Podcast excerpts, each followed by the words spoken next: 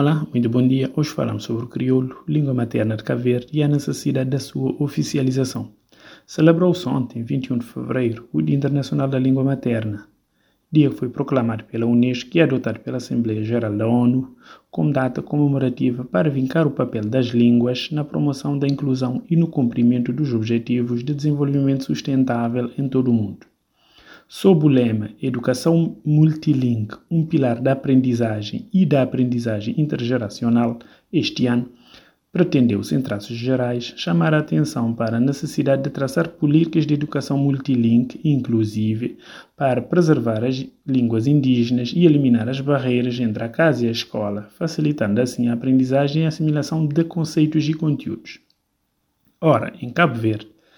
o crioulo, enquanto língua materna de Cabo Verde, é resultante do caldeirão cultural que se implementou no arquipélago de Cabo Verde desde 1462 até hoje. Das nove ilhas habitadas, cada uma tem a sua variante própria, com expressões diferentes, mas que em nenhum momento inibem a comunicação ou põem em causa a coesão territorial e a relação entre os falantes de cada ilha. Aliás, esta coesão e unidade ficou plasmada no texto da Constituição da República, da mesma forma que obriga o Estado a promover as condições para a oficialização da língua materna em paridade com a língua portuguesa.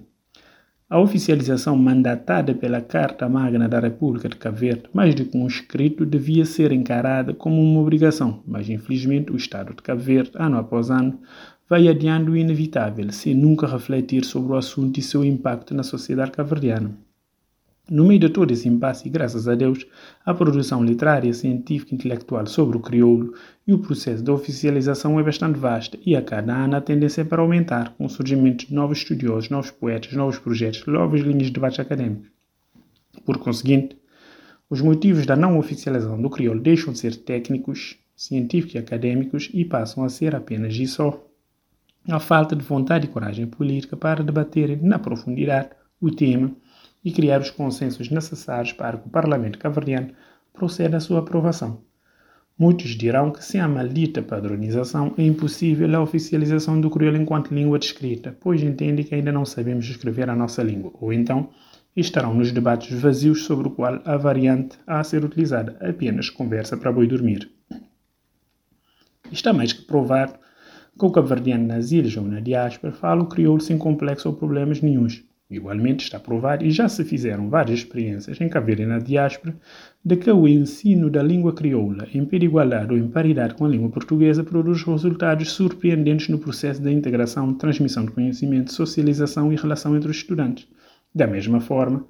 nas instituições da República de Cabo Verde, o crioulo é a língua utilizada nas reuniões, nos corredores, nas negociações e no processo de elaboração de projetos e programas, para depois a sua efetivação em forma de documento textual ser em língua portuguesa. Com isso, demonstra-se claramente que o crioulo tem todas as condições técnicas, científicas e de uso para ser oficializado como língua oficial de Cabo Verde, respeitando as variantes existentes. O lema deste ano vem mesmo a calhar, pois é mais um grito de que, que se une ao dos caverdianos, no sentido de se proceder à oficialização do crioulo e acelerar o seu processo de entrada no sistema educativo de Cabo Verde, pois só assim estaremos cumprindo na plenitude a nossa Constituição e eliminando as barreiras de aprendizagem e comunicação ainda existentes no país. O crioulo caverdiano, pela sua história, pelo valor simbólico, pela sua importância no processo de transmissão dos valores da caverdianidade e no processo de aprendizagem, merece o mesmo tratamento que é dado à língua portuguesa, por forma a andarem de mãos dadas no processo de salvaguarda da identidade nacional.